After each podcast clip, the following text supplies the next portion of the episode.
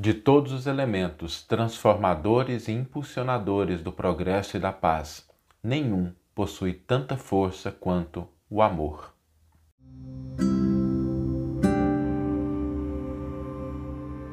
Você está ouvindo o podcast O Evangelho por Emmanuel, um podcast dedicado à interpretação e ao estudo da Boa Nova de Jesus através da contribuição do benfeitor Emmanuel.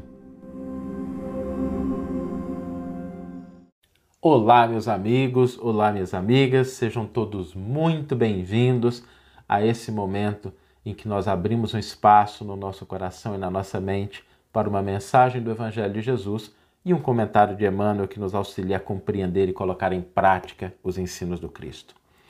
E hoje nós vamos refletir sobre algo muito importante que é o poder do amor.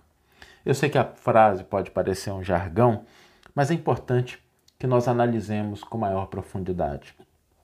Todos nós desejamos um mundo melhor, desejamos progresso, desejamos paz, concórdia, e é muito natural que queiramos isso. É, é bom que a gente deseje essas coisas.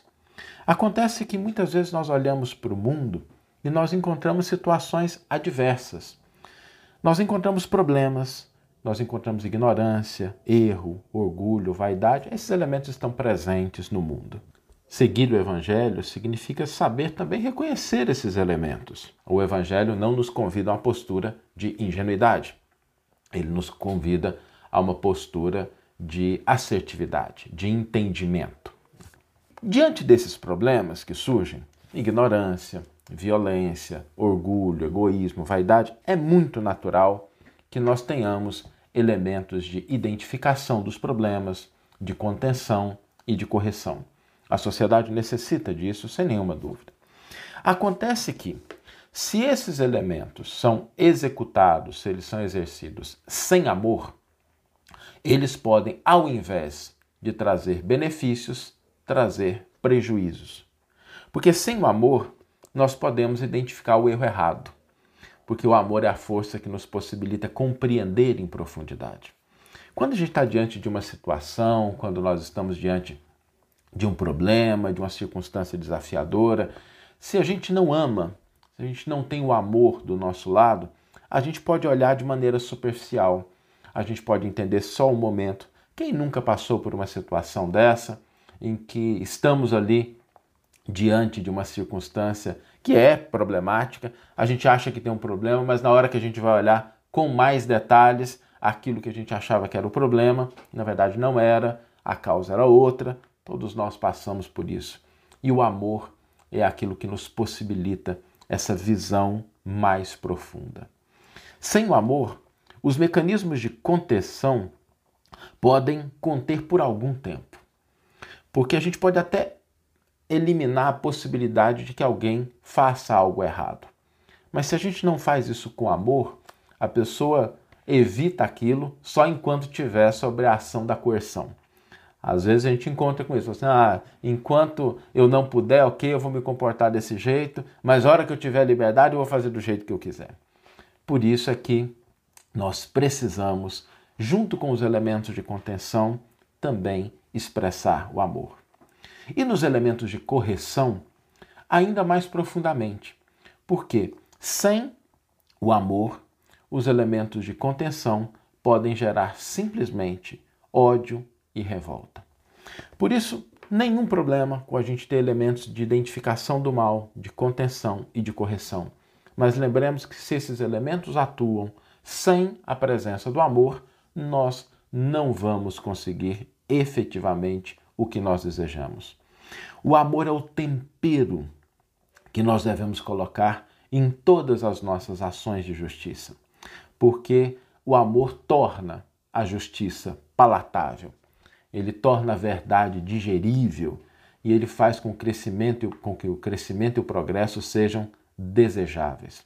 Por isso, em todas as nossas ações, lembremos de temperar tudo com um pouquinho de amor. Além disso, o amor é uma força que constrói, que edifica.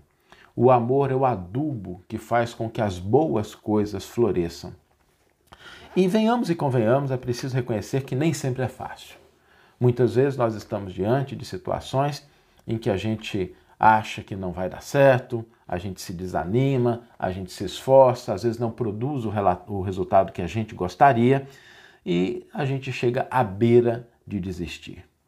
Mas lembramos do seguinte: quando nós estamos diante da proposta do amor, nada é mais forte do que isso.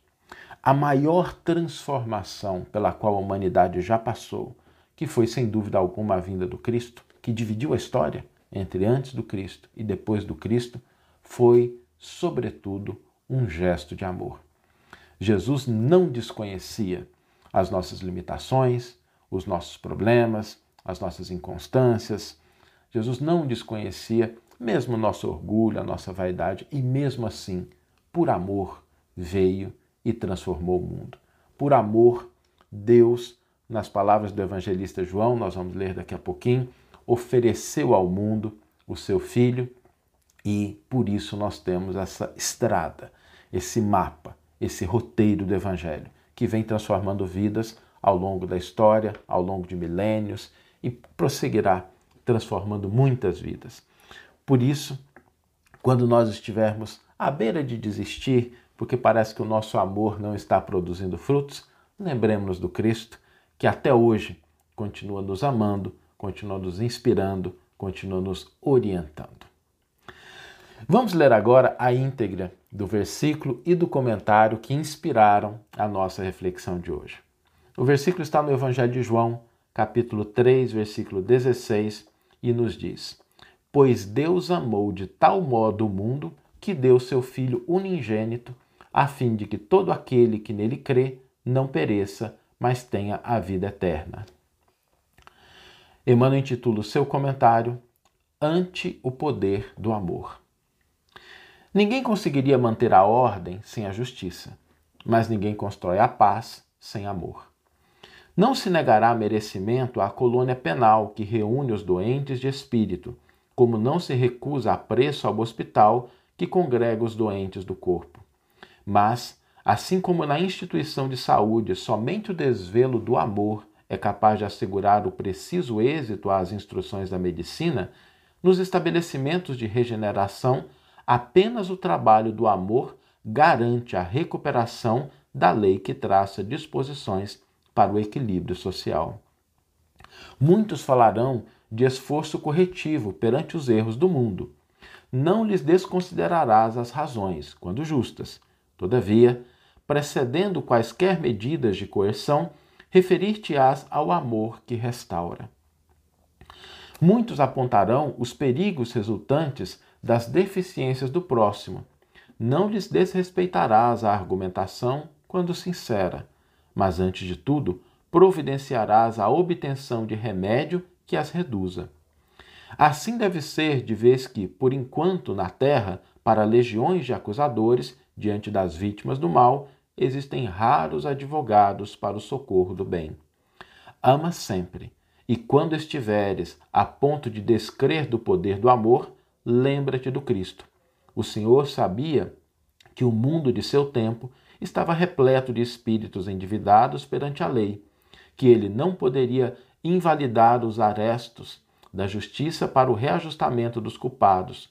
Compreendia que as criaturas hipnotizadas pelo vício não lhe dariam atenção, que deveria contar com a hostilidade daqueles mesmos a quem se propunha beneficiar e permanecer convicto de que o extremo sacrifício lhe seria o coroamento da obra.